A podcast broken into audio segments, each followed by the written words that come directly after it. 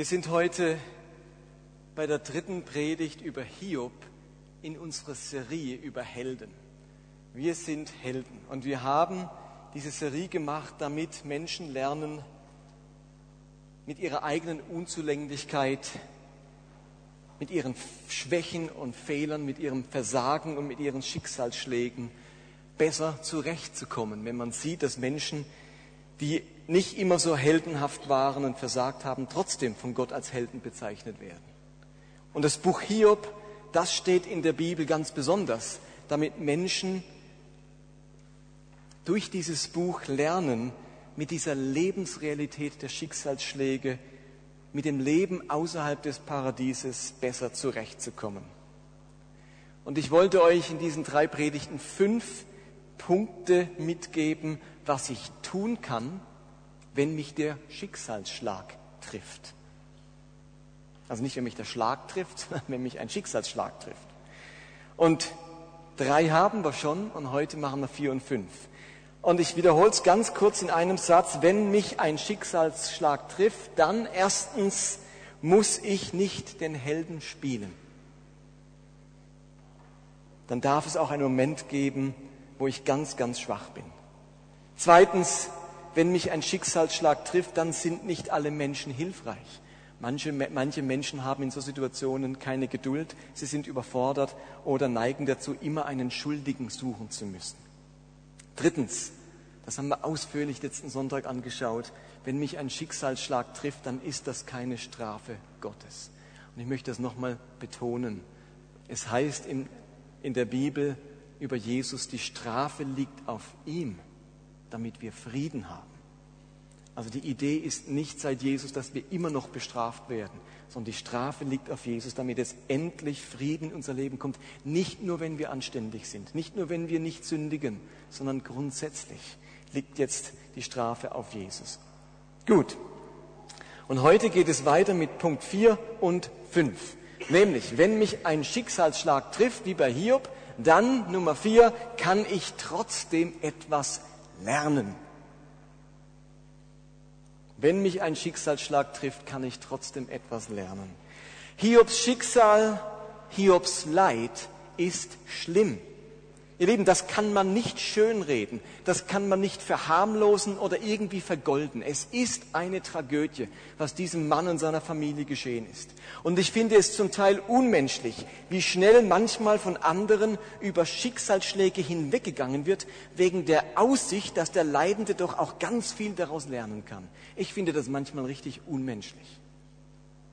Wer einen Schicksalsschlag erlebt, wem großes Leid widerfährt, dessen erster Gedanke ist nicht, oh, was kann ich hier nur lernen? Welche Lektion steckt da drin für mich? Ich bin gespannt, welche Lehre mir Gott erteilen möchte. Ihr Lieben, das ist nicht der erste Gedanke, wenn einen schweres Leid trifft. Aber trotzdem hatte dieses, diese schwere Krise im Leben von Hiob auch etwas Positives an sich. Den meisten wird es ergehen, wie Hiob, wenn sie in solch eine Krise kommen. So eine, in einer Krise durchläuft man verschiedene Phasen. Und erst am Ende steht die Phase der Neuorientierung, der Moment, wo man wirklich etwas lernen kann. Das ist nicht die erste Phase in einer Krise. In der Krisenbewältigung unterscheidet man gewöhnlich zwischen vier Phasen, die ein Mensch in der Krise durchläuft. Und sie sind bei Hiob ganz genau feststellbar.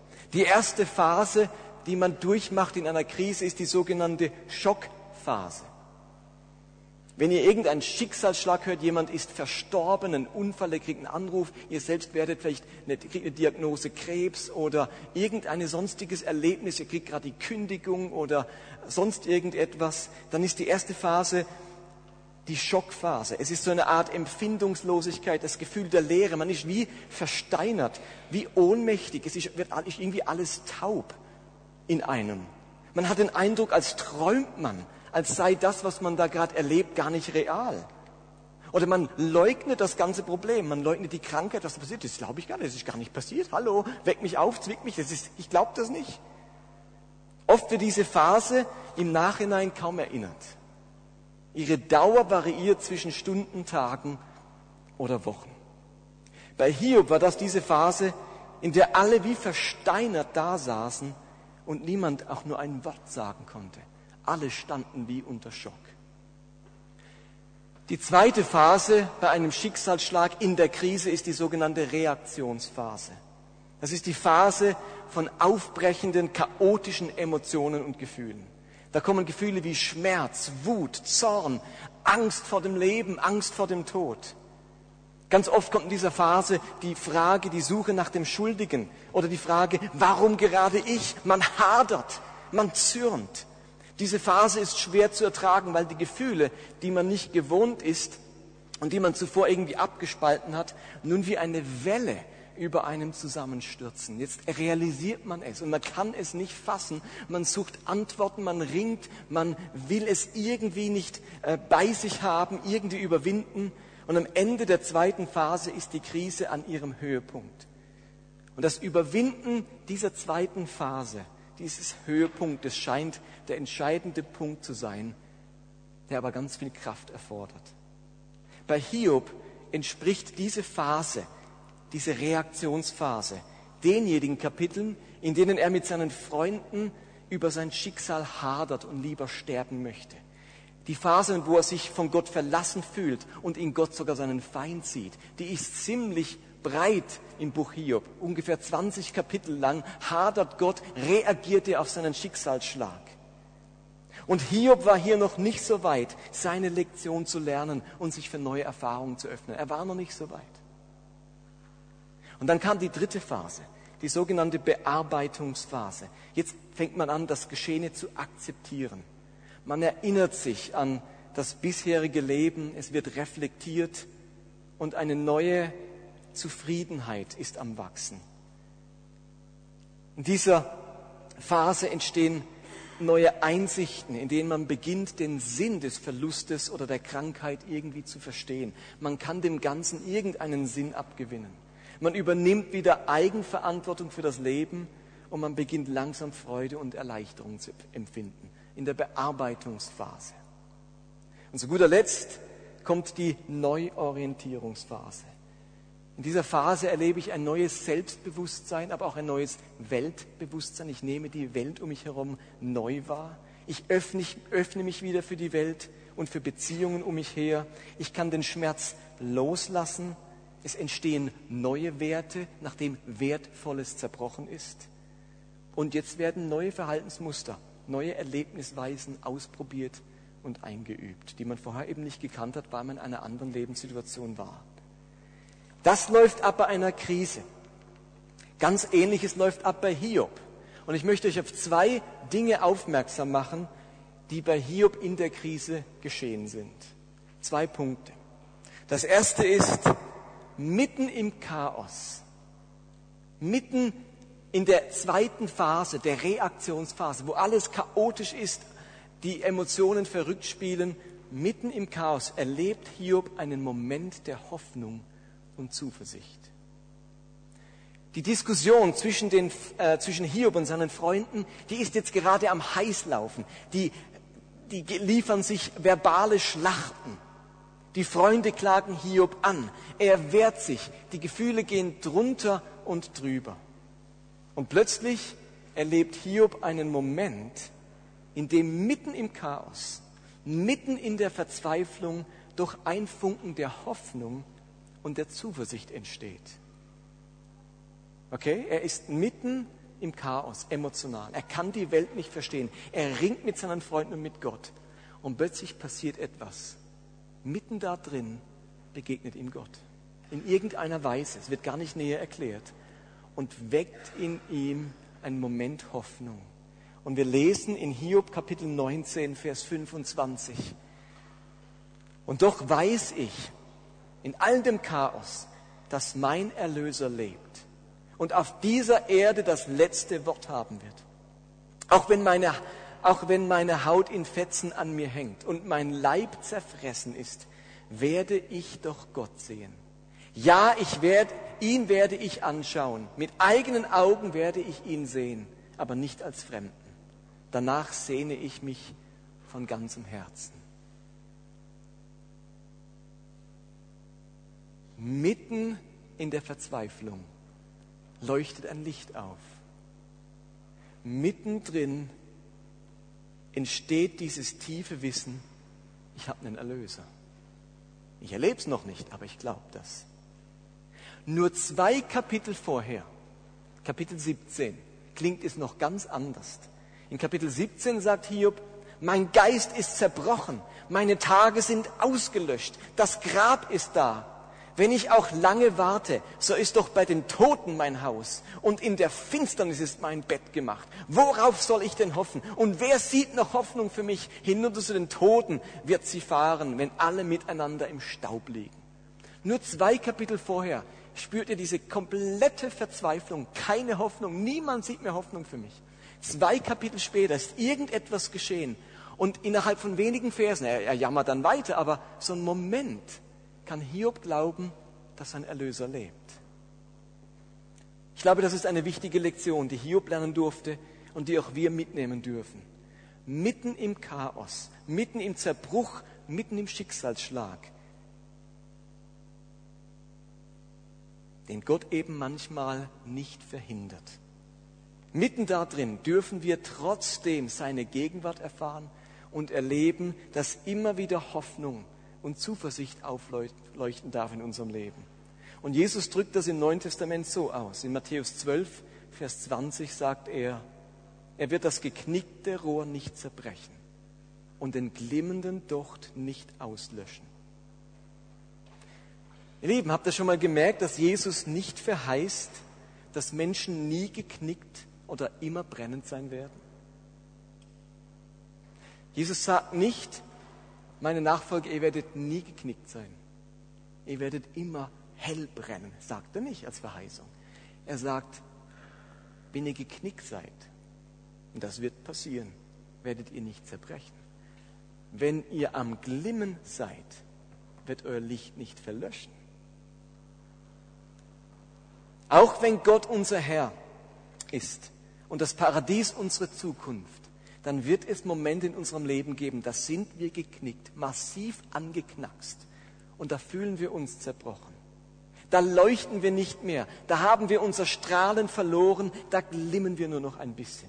Aber was uns eben davor bewahrt, dass aus Zerbruch Abbruch und aus Glimmen Verglimmen wird, das sind diese Momente der Hoffnung, der Zuversicht, die uns Gottes Geist auf geheimnisvolle Weise schenkt. So geschehen inmitten von Hiobs Leid.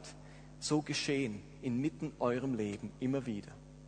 Und so wird es auch immer wieder geschehen. Wenn wir denken, wir können nicht mehr weiter, jetzt breche ich ab, dann haben wir eben mit unserem Gott im Himmel jemand, der das geknickte Rohr davor bewahrt, abzubrechen und den glimmenden Docht davor bewahrt, zu verlöschen. Das ist das Erste, was Hiob lernen konnte in seiner Krise. Auch wenn die Krise noch nicht vorbei ist mein Schicksal sich noch nicht gewandelt hat, kann Gott mittendrin sein und mir Hoffnung geben. Und das Zweite, bei Hiob geschieht eine zweite Sache, nämlich Hiob gewinnt eine neue Selbsterkenntnis und Gotteserkenntnis. Eine neue Selbsterkenntnis und Gotteserkenntnis. Das ist seine große Lektion aus dem Leiden.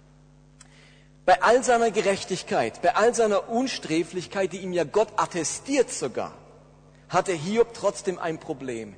Nicht nur Gott hielt ihn für gerecht. Ihr Lebensproblem war, er hielt sich selbst für besonders gerecht und weise. Nachdem die drei Freunde ihre Munition verschossen hatten und auch Hiob schwieg, da meldete sich ein vierter Freund zu Wort, der wegen seines Alters, weil er eben jünger war, bisher geschwiegen hatte. Und dieser Elihu, der sagt nun ein paar sehr wichtige Dinge zu Hiob. Es heißt, doch Elihu, der Sohn Barachels, wurde von Zorn gepackt. Er war auf Hiob zornig, weil dieser sich für gerechter hielt als Gott. Auch auf die drei Freunde war er wütend, weil sie Hiob gegenüber keine Antwort mehr fanden, obwohl sie ihn ständig für schuldig erklärten. An dieser Stelle wird deutlich, dass Hiob ein Grundproblem hatte, und das war stolz, sich für gerechter halten als Gott. Hiob hat sich was eingebildet auf sich selbst. Wie ein Sediment lag dieser Stolz am Grunde seines Herzens. Und als dieses Herz durch den Schicksalsschlag umhergeschüttelt wurde, da wurde dieses Sediment des Stolzes sichtbar. So wie wenn ein, ein Glas habt, wo unten das sich abgelagert hat und wenn man es bewegt, dann wird das aufgewirbelt. Und solange sich nichts bewegt, so alles ruhig ist, merkt man nichts von dem Dreck im Glas, von Sediment. Bei Hiob wurde etwas durcheinander geschüttelt und plötzlich wurde das Sediment des Stolzes in seinem Leben sichtbar. Hiob hörte auf, Gott zu vertrauen und fing an, sich auf seine eigene Gerechtigkeit zu verlassen, mit der er Gott zwingen wollte, ihn wiederherzustellen. Ihr Lieben, Gott gibt Hiob keine Antwort auf die Frage, warum er leiden musste. Diese so brennende Frage, die Menschen seit jeher interessiert, findet auch im Buch Hiob keine Antwort. Aber Hiob lernt etwas anderes. Er lernt die Größe Gottes kennen. Denn am Ende von dem Buch Hiob erscheint ihm Gott und malt ihm seine Werke vor Augen. Gott erzählt Hiob, und vielleicht erscheint es ihm wie eine Vision vor Augen, ich weiß es nicht genau, wie es ablief, aber Gott zeigt ihm die Natur, die Wolken, Blitz und Donner, die Tiere auf dem Feld, die Tiere im Meer und die Einzigartigkeit seiner ganzen Schöpfung.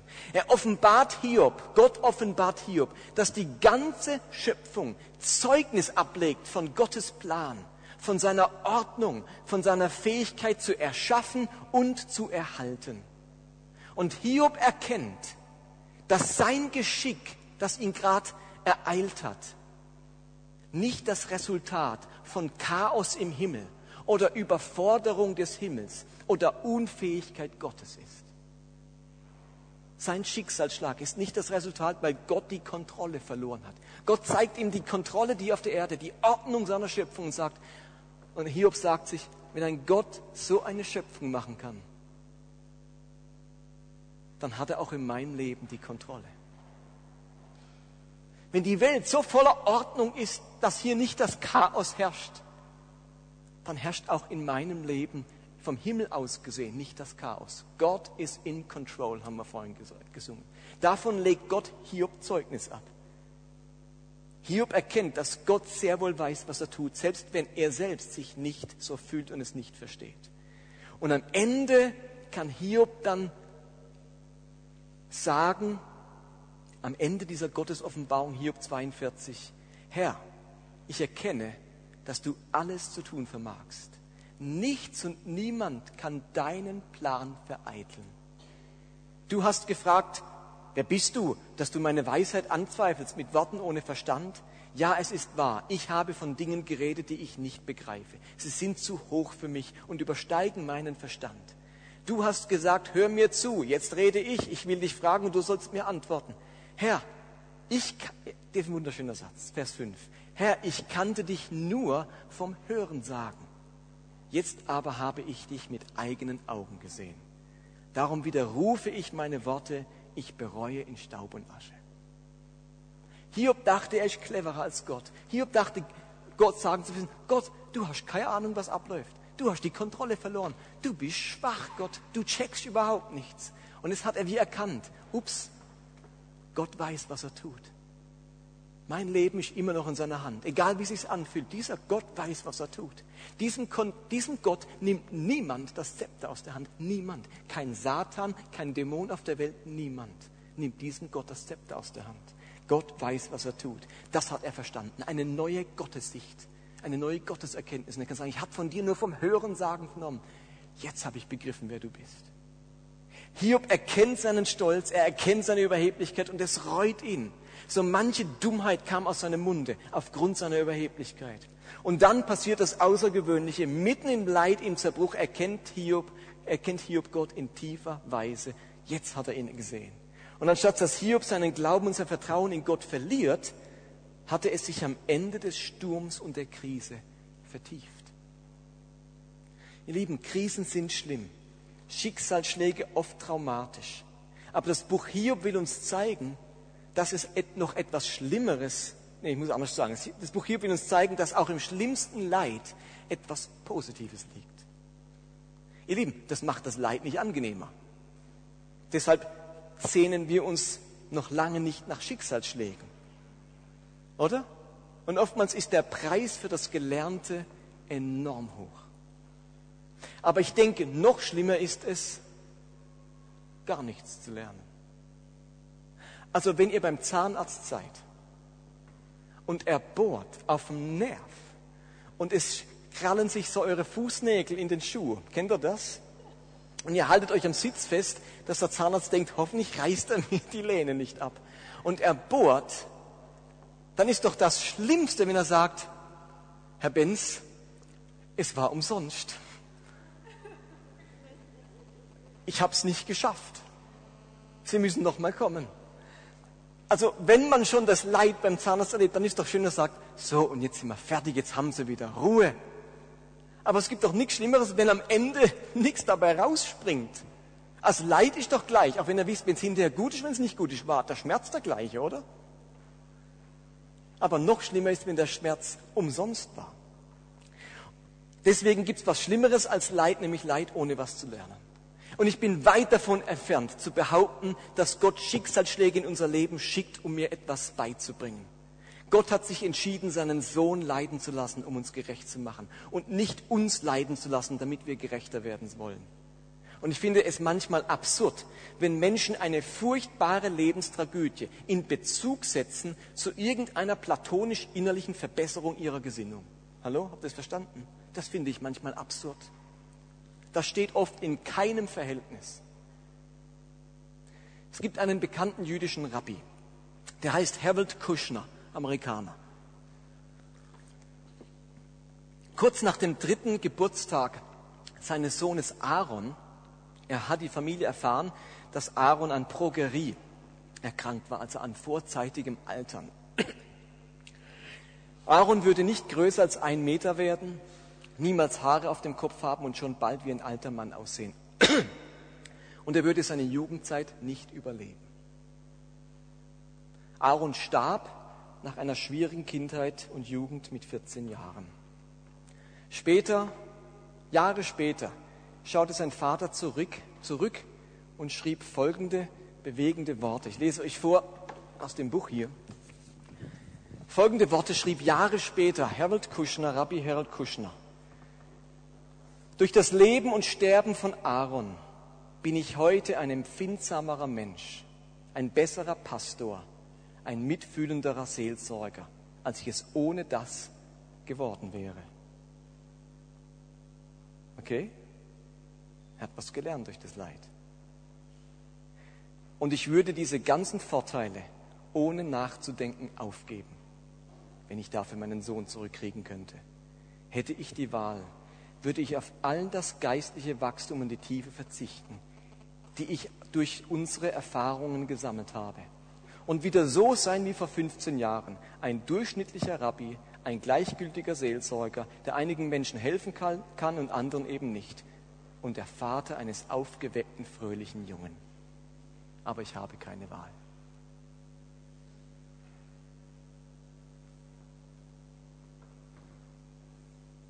Harold Kushner hadert nicht mit seinem Schicksal. Er hat seinen Glauben an Gott nicht verloren. Er hat nicht verstanden und keine Antwort bekommen, warum sein Sohn erkrankte und sterben musste. Aber er versucht in seinem Leben das Beste aus dem Tod seines Sohnes zu machen. Trotz allem Leid konnte er etwas aus diesem Schicksal lernen und gewinnen und trotzdem würde er allen Gewinn eintauschen für die Liebe seines Sohnes. Aber Lieben, der Tausch steht nicht in unserer Macht. Und deswegen müssen wir das Beste draus machen. Aber bitte nicht das Schicksal verherrlichen, den Schicksalsschlag. Ich weiß nicht, welchen Tausch du gerne vollziehen würdest. Welches Schicksal ungeschehen und welches Leid rückgängig.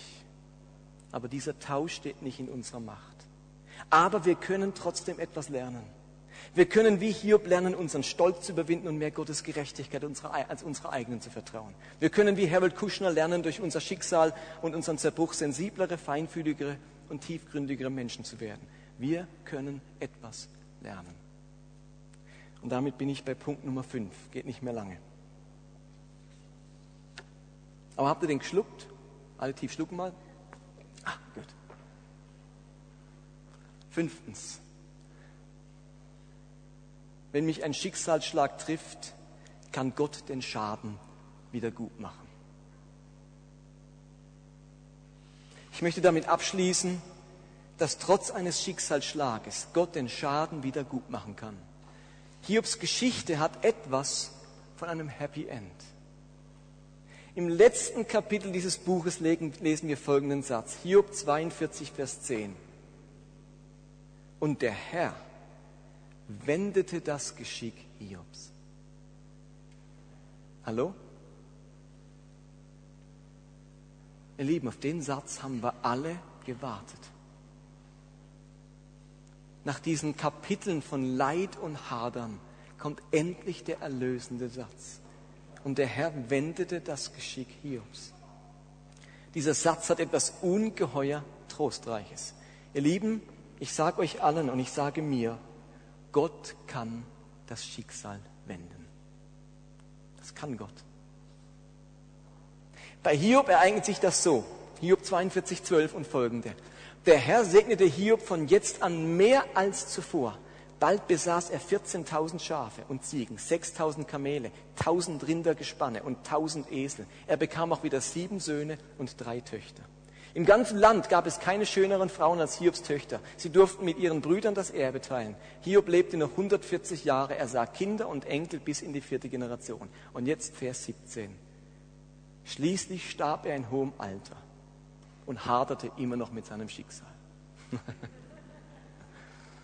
nee, schließlich starb er in hohem Alter nach einem reichen und erfüllten Leben. Hallo?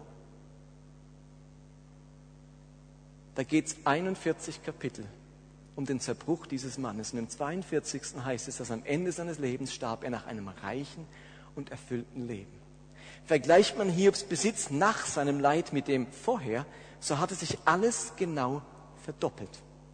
Aus 7000 Schafen wurden 14.000, aus 3.000 Kamelen 6.000 und so weiter. Nur die Zahl seiner Kinder blieb gleich. Aus sieben Söhnen wurden keine 14 und aus drei Töchtern keine sechs Töchter. Ist das aufgefallen? Natürlich, also ich habe es jetzt nicht vor Augen, aber das ist so. Aus 7000 Schafen wurden 14.000. Warum hat er hinterher nicht 20 Kinder gehabt, sondern wieder 10? Die Rabbiner sagen hierzu, dass die Verdoppelung der Kinder nicht notwendig war, weil er immer noch seine ersten Kinder hatte, die, im, die er im Himmel wiedersehen würde.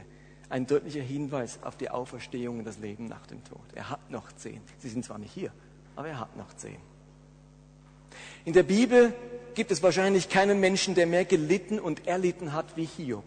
Und trotzdem starb er nach einem reichen und erfüllten Leben. Für Hiob hat Gott den Schaden wieder gut gemacht. Hiob konnte, mit seinem konnte sich mit seinem Leben versöhnen. Hiob konnte sein Leben trotz allem als reiches und erfülltes Leben betrachten. Und ich möchte für mich selbst glauben, dass egal wie groß der Schaden, egal wie groß der Verlust, Gott mir trotzdem ein reiches und erfülltes Leben schenken kann. Vielleicht kannst du das momentan gerade nicht glauben. Und mir fällt es manchmal auch schwer. Als der Schicksalsschlag mein Leben traf, da hat mir jemand gesagt, Gott kann aus Trümmern Paläste bauen. Was jeder kann, ist aus Paläste Trümmer machen. Das kann jeder. Gott kann aus Trümmern Paläste bauen. Gott kann das Schicksal wenden. Aber diese Paläste, die stehen nicht einfach da. Sie müssen gebaut werden. Hiob hatte nicht auf einen Schlag, es hat sich nicht der Himmel aufgetan und flupp flogen 14.000 Schafe aus dem Himmel. Versteht ihr? Er hatte vielleicht am Anfang wieder zwei, dann 14, dann 500 und am Ende 14.000. Es hat ein Weilchen gedauert, bis Hiob erkennen konnte, dass er doppelt so viel hatte wie am Anfang. Aber von Anfang an konnte er sehen, dass die Dinge wieder besser wurden. Und trotzdem müssen wir uns bewusst sein, es waren nicht dieselben Schafe und nicht dieselben Rinde, Rinder. Vielleicht vermisste er bis zum Schluss sein Lieblingskamel Oscar. Aber versteht ihr, der Oscar wäre sowieso gestorben. Und wahrscheinlich hat er sich gewünscht, dass seine ersten zehn Kinder ebenfalls um sein Bett stehen würden, als er den letzten Atemzug machte, aber standen bloß die zweiten zehn um sein Bett. Hiobs Schaden wurde wieder gut. Er hatte genauso viel, doppelt so viel wie zuvor. Sein Besitz wurde erneuert, seine Familie ist neu entstanden. Aber eines ist geblieben, sein Leben lang. Wisst ihr was? Der Schmerz über das Verlorene. Der ist geblieben. Und wenn er hundertmal so viel Schafe gehättet hätte und hundert Kinder, steht ihr, wenn uns ein Kind stirbt, da kann ich fünf neue bekommen. Der Schmerz über den Tod des ersten bleibt. Ich kann nicht sagen, ach, das tut mir, das ist mir egal. Super, ist das gestorben, dafür habe ich jetzt ja fünf. Das wird niemand sagen. Der Schmerz über das Verlorene bleibt, auch wenn Gott das Schicksal wendet. Das scheint eine Grundeigenschaft menschlichen Lebens auf dieser Erde zu sein. Irgendwie bleibt in unserer Seele immer ein wenig Schmerz zurück, ein wenig Sehnsucht, ein wenig Heimweh nach dem Paradies, nach dem Palast. Und darum heißt es am Ende der Zeit, wenn alles Dasein auf dieser Welt vorbei ist, Offenbarung 21.3. Und vom Thron her hörte ich eine starke Stimme rufen. Dies ist die Wohnstätte Gottes bei den Menschen. Er wird bei ihnen wohnen sie werden seine Völker sein.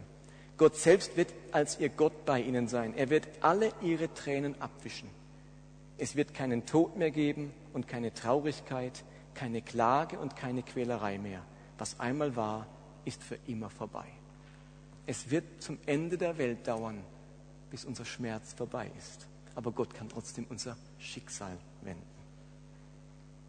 Und damit sind wir am Ende unserer Betrachtungen